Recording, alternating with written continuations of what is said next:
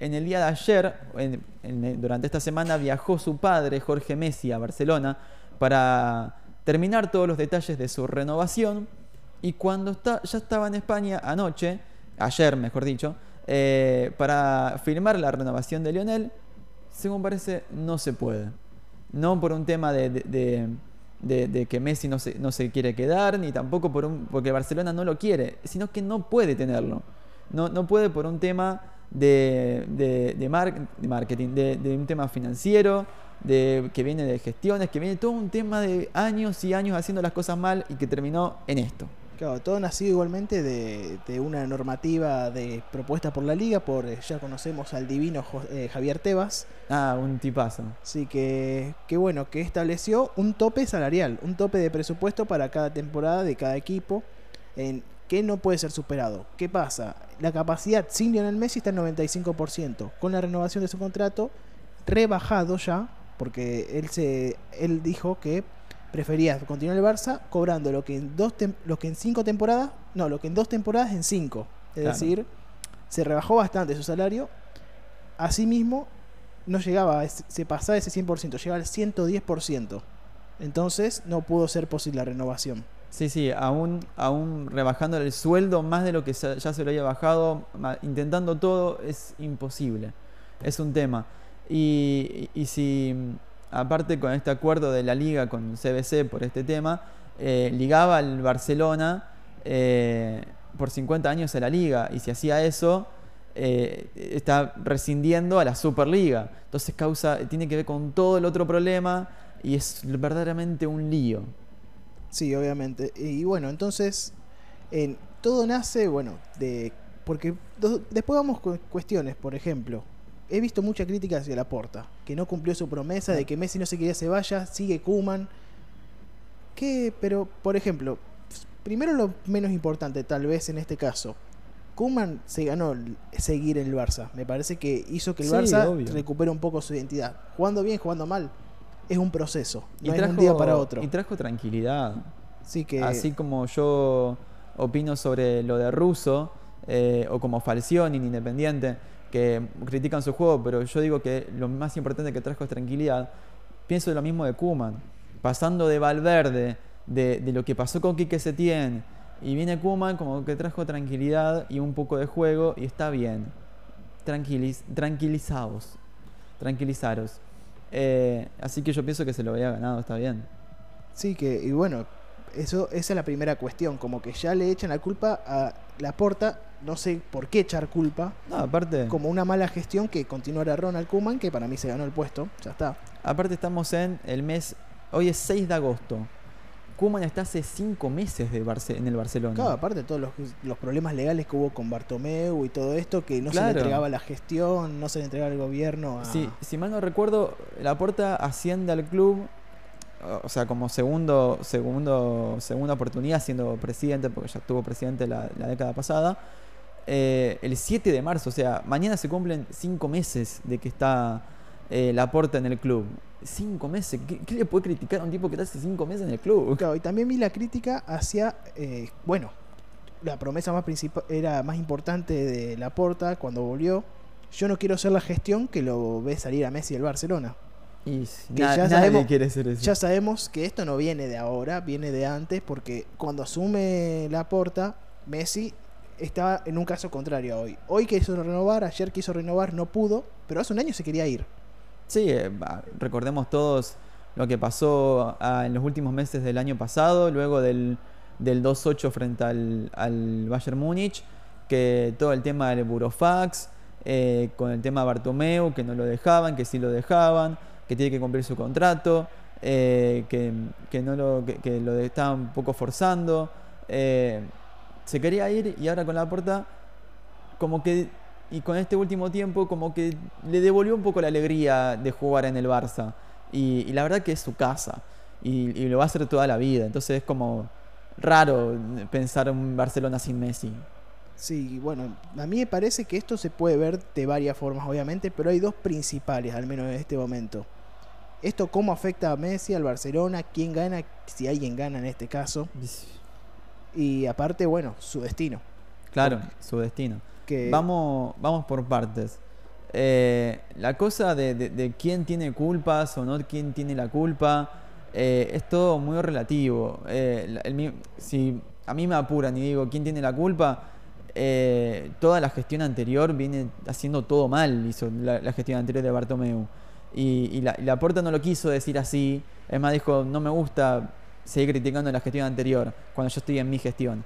Pero es que los números que, que, que, encontraron cuando eh, ascendió Bartomeu, luego de la gestión, eh, cuando ascendió Laporta, luego de la gestión Bartomeu, eran mucho peores de lo que se hablaba. No se esperaba que esté tan mal el club.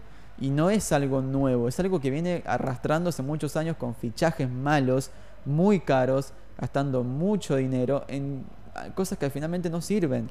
Caso eh, Coutinho, caso Piani, el, el trueque Piani-Chartur que fue vergonzoso. Sí, que no, no hubo dinero de por medio como tal, pero Pjanic cobraba mucho más que Artur. Claro, totalmente innecesario. Eh, caso Samuel Umtiti, también es mala suerte porque eh, el, el caso Samuel Umtiti venía de ser uno, venía a ser campeón del mundo, mejor central de todos y bueno, le salió mal acá, lo mismo con Coutinho. Pero eh, esta cosa de gastar demasiado dinero en jugadores que capaz no, no, no, terminan sirviendo, le costó una mala pasada. Y encima los salarios. Sacando a Messi, y creo que Busquets, los salarios más altos lo tienen Coutinho, el mismo Umtiti eh, y Sergio Roberto. O sea, ¿cómo puede ser que esos tres jugadores tengan de los salarios más altos del club? Es, es, es inentendible. Claro, pero aparte lo que arrastra Bartomeu, porque después capaz que están diciendo, no tenés que ir tan para atrás, Bartomeu realmente hizo un daño que es profundo y que, como sabemos, un club o un equipo como tal no puede jugar bien de la noche a la mañana y un club no puede estar bien o mal de la noche a la mañana. Es un proceso de años y estuvo mucho Bartomeu. No solamente de que asume en 2015, como ya oficialmente, desde antes ya. Sí, sí, sí. Entonces, aparte de este daño que le, ha hecho, que le ha hecho Bartomeu, no solamente desde lo económico, que es importantísimo, también desde lo que es el Barça como esencia, el ADN Barça, este, el gen Barça que tanto se habla desde hace años, que inició con, va, que se ratificó hace unos años con Frank Rijkaard, luego con Pep Guardiola y luego los que vinieron, que sin ir más lejos, el Barcelona era un equipo que fomentaba mucho a, la- a las juveniles y que se han ido muchísimos a través de los años y han llegado estos fichajes que parece por la desesperación de ganar esa sexta Champions. Sí, eh, por ejemplo, eh, caso de vender rápido y, y sin darle, sin haberse asentado en el primer equipo o casi asentándose, eh, me viene a la cabeza Thiago Alcántara. Sí, que es decir, si vamos con ese caso en particular, hace años que el Barcelona está jugando- buscando un jugador como Thiago Alcántara, pero no tenías que buscar un jugador como Thiago Alcántara, Claro. lo tenías a Thiago Alcántara, que tal vez en su momento no tenía hueco, pero vos sabés que Xavi, que Iniesta, Busquets están envejeciendo y obviamente son jugadores que vienen hace muchísimo tiempo. En algún momento va a tener su protagonismo deseado Thiago Alcántara. Claro, eh, exactamente. Y, y- y casos como el de Thiago Alcántara, como el, el de Thiago Alcántara, hay un millón en Barcelona. Después tenés, por ejemplo, uno que tal vez no iba a brillar tanto, pero para mí prometía cuando estuvo Cristian Tello. También. Marc pues, Bartra se le dio su oportunidad, pero dentro de todo como que siempre se lo miró de reojo. Pero en general se ha apostado mucho por, por esa sexta Champions que no siempre tiene que ser un objetivo. Aparte, no es cuestión de que porque vos tengas los mejores jugadores vas a ganar algo. No, es cuestión nada. de jugar bien, de tener un proceso, de tener una identidad también, porque en el momento que uno plasma lo que quiere jugar en la cancha, ahí comienzan a llegar los resultados. Exacto. Y obviamente es una forma factible. Y sabemos que el tiki-taka históricamente es lo- el, el fútbol más hermoso que hay y aparte de los más complicados de jugar, pero de los más efectivos a la hora de jugar.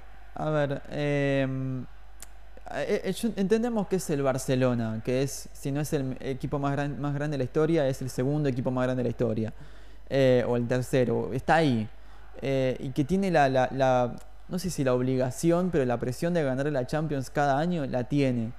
Pero a veces hay que parar la pelota eh, tranquilo y decir, paren, vamos a hacer eh, un proyecto con tal entrenador, vamos a ir de a poco con estos jugadores, vamos a mantener un ritmo de, de- de- financiero eh, regular para mantener las cosas y no te pido, no, no ganaremos la Champions este año, pero dentro de cinco años capaz que la peleamos mejor.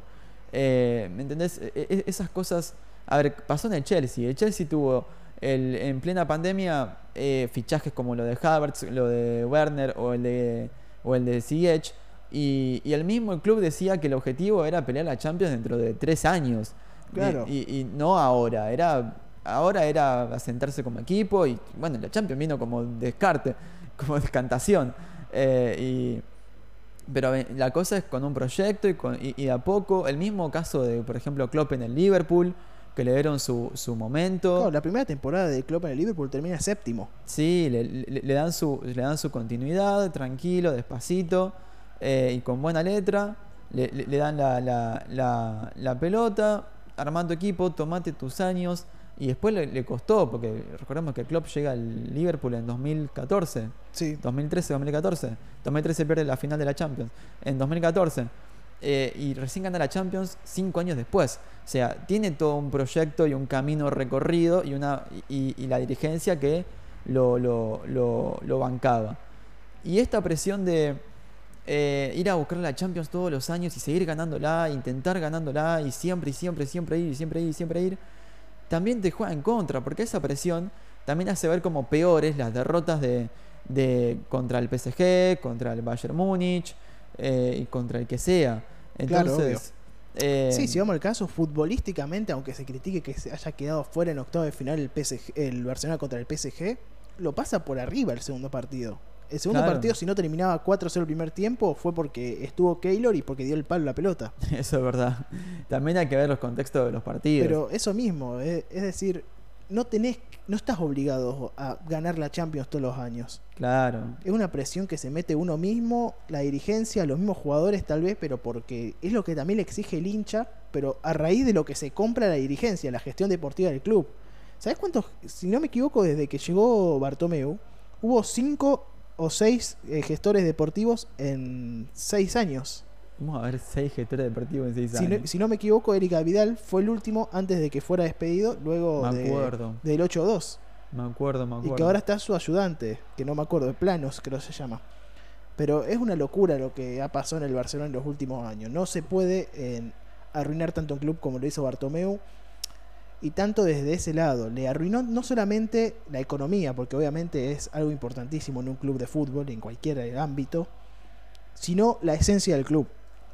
Eso es lo que me parece que le ha arruinado. Y yo creo que es lo que ha comenzado a hacer Joan Laporta, Ronald Koeman con su llegada. Le da ese protagonismo a los chicos que se puede decir que el Barcelona no juega bien. Se puede decir, para mí juega muy bien el Barcelona. Pero tiene jugadores inexpertos, que es, que es obvio y que es entendible porque están dando sus primeros pasos en el fútbol. Ronald Araujo se lo comenzó a decir que era buenísimo, después bajó, pero se lo está bancando. Haya jugado bien, haya jugado mal. Estuvo el caso de Mingueza, se se está dando espacio a Serginho, de, a Serginho Dest, que aunque Sí. no sea de la cantera, es importante, eh, se lo trajo como un proyecto. Eh, se ha vendido jugadores como Cucurella y ahora Jordi Alba parece que va a ser el, el único dueño del puesto este hasta que se retire porque siempre se están vendiendo jugadores y comprando, pero no se usa lo de la cantera, que están acostumbrados a jugar este estilo. Está Ilaix Moriba, que tiene todo este quilombo, que no voy a hablar de eso. Ricky Puch, Pedri, que jugó 73 partidos en esta temporada. Bestia. Ansu Fati. Hay jugadores para que explote el ADN Barça, para que el, el club vuelva a jugar lo que jugaba antes. Conrad de la Fuente dicen que es una bestia el estadounidense. El- Entonces, yo tengo que confiar en este Barça. Y yo creo que es lo que tiene que volver el Barça. Ahora con el fichaje de Memphis Depay y de Frankie de Jong, para mí es el futuro del Barça. Sí, Entonces, hoy puede apostar por eso. No es el momento más indicado y el mejor momento para que se fuera Messi. Yo confío mucho en este proyecto. Lamentablemente se fue Messi. Es lo peor que le puede haber pasado ahora al Barcelona, y más con un proyecto en pie. Pero un poco va, vamos a ver cómo lo afronta Sí. uno de los mejores clubes de la historia. Es, eh, es, lo es malo lo de Messi también eh, por el tema de, de- de cómo, cuándo y, y- y las formas.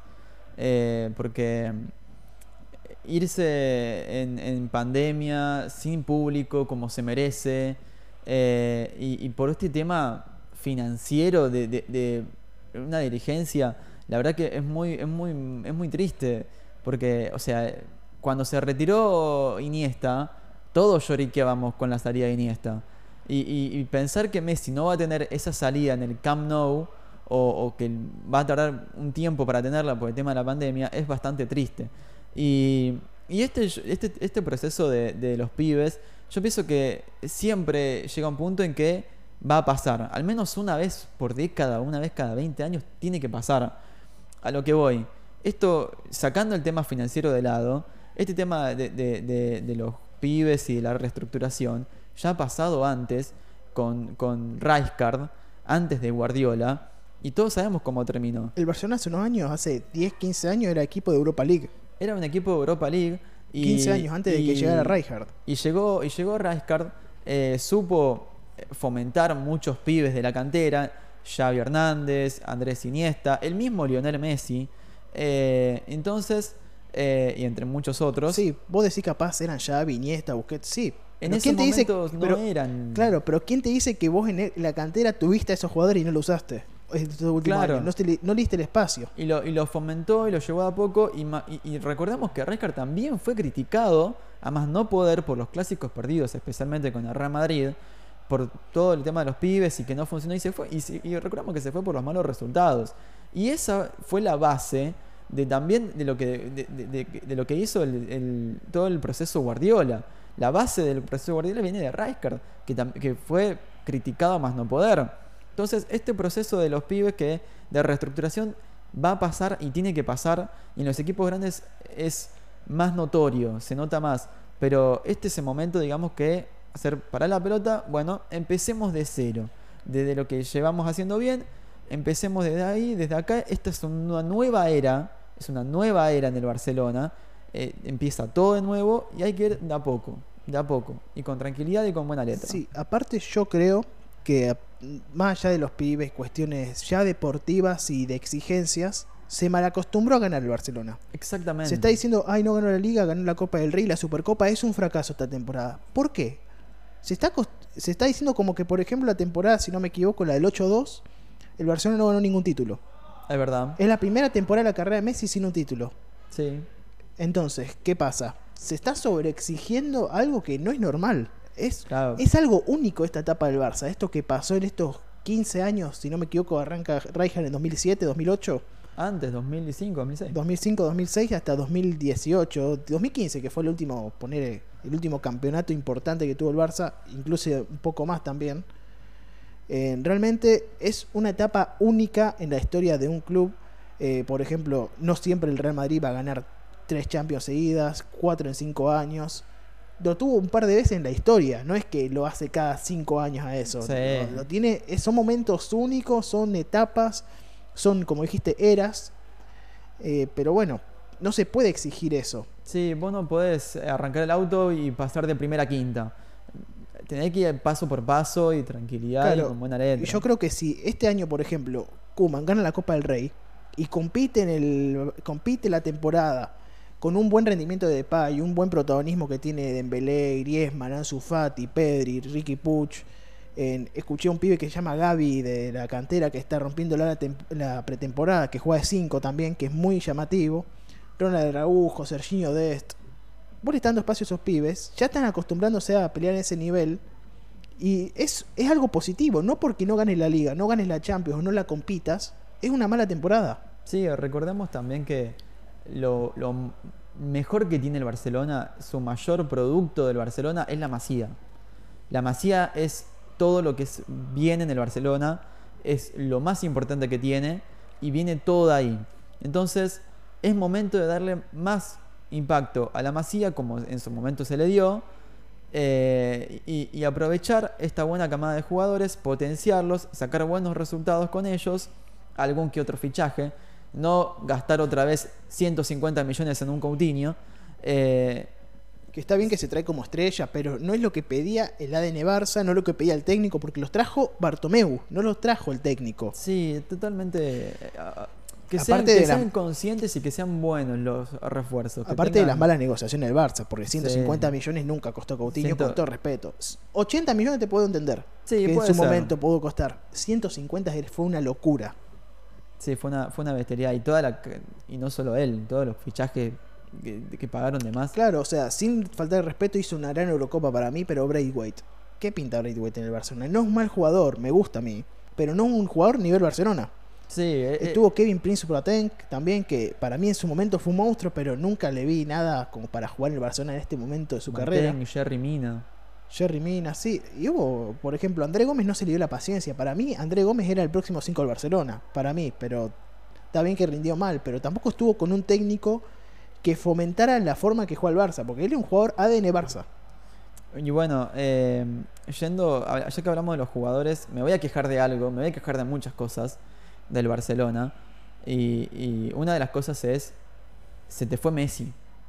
A ver, yo creo que todavía no caigo y seguramente los hinchas de Barcelona tampoco deben estar llorando ahora mismo, porque yo estaría llorando. Claro, porque hay videos de chicos, nenes que se lloran de por Messi. Yo imagino que habrá adultos también, de mi, edad, abue- o un mi poco más mi- grandes. Mi, abuela llamó ayer y mi abuela es fanática de Messi. y Dice, ahora cuando me dijo, cuando tenga nuevo equipo, avísame que me hago y, que, que- que lo, y decime cuándo juega ese equipo que lo vea Messi. Mi abuela no se pierde ningún partido de Messi. Y, y tiene 85 años. Eh, y, y a lo que voy es que se te fue Messi. ¿Cómo? A ver, ¿cómo lo digo sin que quede mal? Se te fue tu mayor ídolo de la historia del club. No puedes despedirlo tan fríamente como lo despediste. Ayer, Sí, a ver, yo espero, yo espero, espero, y seguramente lo harán, una despedida, tanto en las redes sociales como. Hicieron un video de despedida. Sí, hicieron un video de despedida, pero no creo que es suficiente. No, a ver, yo pienso que ¿Qué es suficiente para ayer- despedir a Messi? No, nada es suficiente, obviamente. Pero por lo menos que yo, cuando vuelva la gente a los estadios, pido una, una despedida de Messi como se debe. Yo en no el me, Camp Nou y como se debe. no me sorprendería a mí.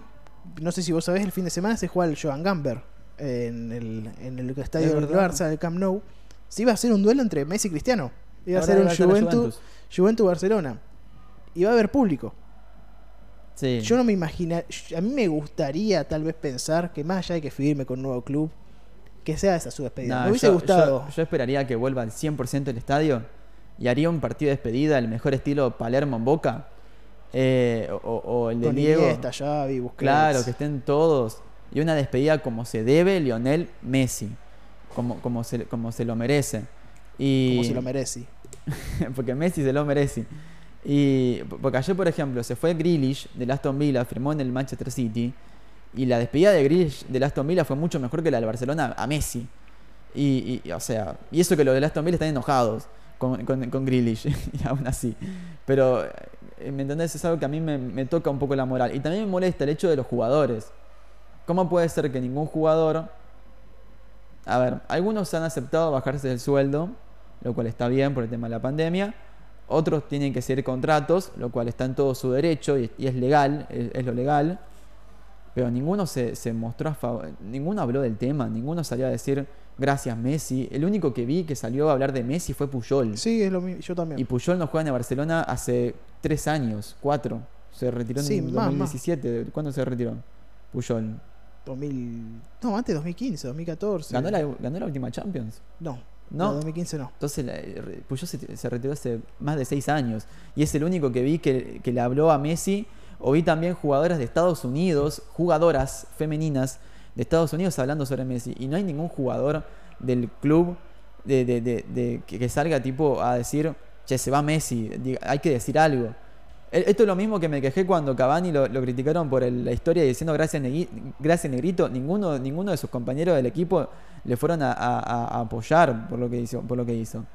Entonces, tipo, dale, un poquito de respeto. Este es el mejor jugador de la historia de tu club. Y uno de los mejores jugadores de la historia. Yo creo en este momento que, como dije antes, para mí es el peor momento en que se pudo haber ido, eh, se pudo haber Sí, ido Messi. es el peor. Pero creo que viene bien en cuanto. Yo sé que obviamente es verle lo positivo a todo lo negativo. Pero hay Sí, que. Hay, algún momento, hay alguna vez hay que crecer un poco. El Barcelona ya se sabía que. Más allá de que por ahí, capaz que Messi jugaba hasta los 40 al Barcelona, no iba a tener la misma relevancia que tiene hoy como si tuviera 40 años. Sí, a ver, yo le daba mínimo dos años más. Eh, Sí, hasta, hasta el siguiente contrato yo le daba en el Barcelona. Después no sé, después capaz vol- volvía a se retiraba o andás a ver. Claro, pero yo creo que este el momento, un poco también se vuelve el, mo- el momento ideal y el mejor momento porque ya es un momento que no puede cambiarse, no podés elegir dentro de un año, ya Messi no está. Entonces tenés que ver, tenés que darles espacio, por ejemplo, a Griezmann por ese, por ese rol tal vez de líder que tanto buscaba en el Barcelona. Eh, Dembélé, Sí. Ansu Fati, tienen que comenzar a hacerse en espacio esos pibes y Kuman tiene que reaccionar. Por ejemplo, dice, no voy a contar con Ricky Puch, pero después lo pone en partidos importantes.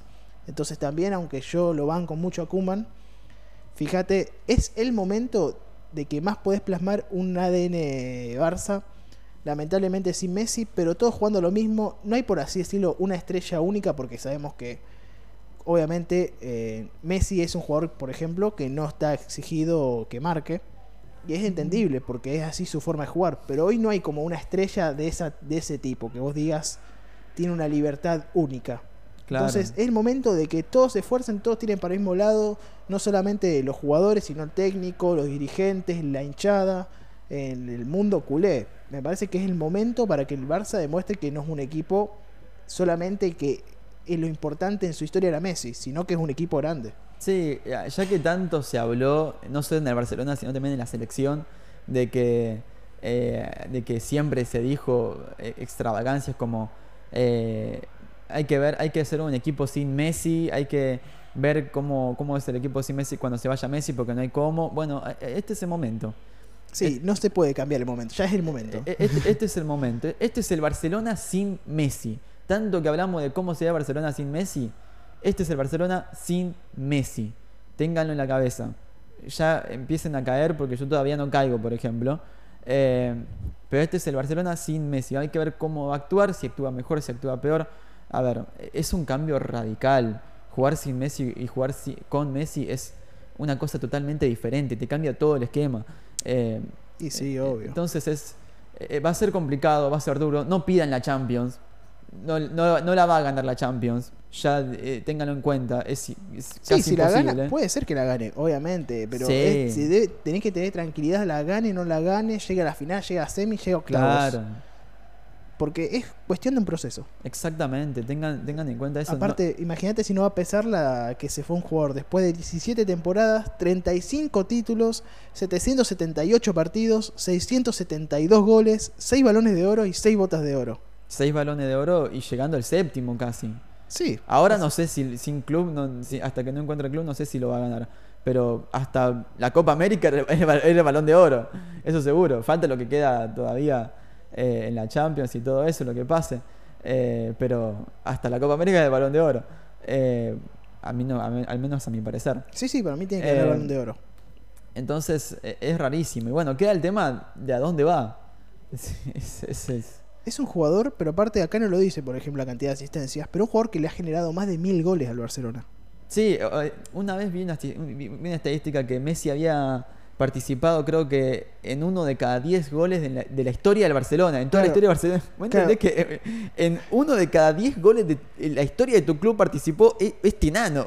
Es algo impensado. Sí, un, un 10% de los goles del Barcelona los metió, participó Messi. Claro, una es- locura. Es, es una locura. Claro, es- aparte, no, impor- sin- no solamente hablar de los goles, de la importancia a nivel títulos histórico, sí, porque es, es algo. si no me equivoco, tiene casi 190 y pico de 95 títulos, creo que tiene el Barcelona. 35 ganó Messi. Una bestia, una bestia. Bueno, superó en, en su momento, superó a títulos al Real Madrid por primera vez en su historia. Y gracias a Messi. superó en clásicos al Real Madrid gracias a Messi. Es, es- Si no me equivoco, también el máximo logro de los clásicos. sí. Bueno, el que, el que debe estar feliz es Sevilla y Atlético de Bilbao, a los que siempre les mete goles. Y Atlético Madrid, siempre lo mismo. siempre. Y bueno, el español no sé si ascendió, pero también Sí, se puede. ascendió, Entonces ascendió. también se puede salvar un poquito de eso. El, el monito Vargas, este tipo. Sí. Sí, por fin es mi momento. en mi momento. Nada, pero yo creo que, que le duele, a- me parece que inclusive a hinchas del Real Madrid le dolería la forma, le duele la forma de cómo que se fue Messi, me parece también. Hay algunos que obviamente van a estar contentos. Pero no sé, es, algo que le- me parece que lo choquea a todos. Sí, es algo que supera barreras, supera límites, supera fronteras, supera equipos, supera jugadores, supera entrenadores, supera todo. Porque es Messi. Todos acá, todos ve- vemos el Barcelona, o, lo- o más especialmente de mi, de mi edad, nacimos viendo el Barcelona de Messi. Queríamos que gane el Barcelona de Messi. Por Messi. No, no queríamos que Aparte, gane. vimos una de las rivalidades más importante de la historia, sino la más importante. Claro. En- en dos tipos que agarraron y cada vez que uno se pasaba en goles, el otro lo pasaba en asistencia, en títulos, en Champions, en ligas. Se hacían mejorar el uno al otro. Ese Cristiano versus Messi fue algo, me parece que es algo irrepetible incluso, prácticamente. incluso hemos visto a hinchas de Real Madrid aplaudiendo a Messi.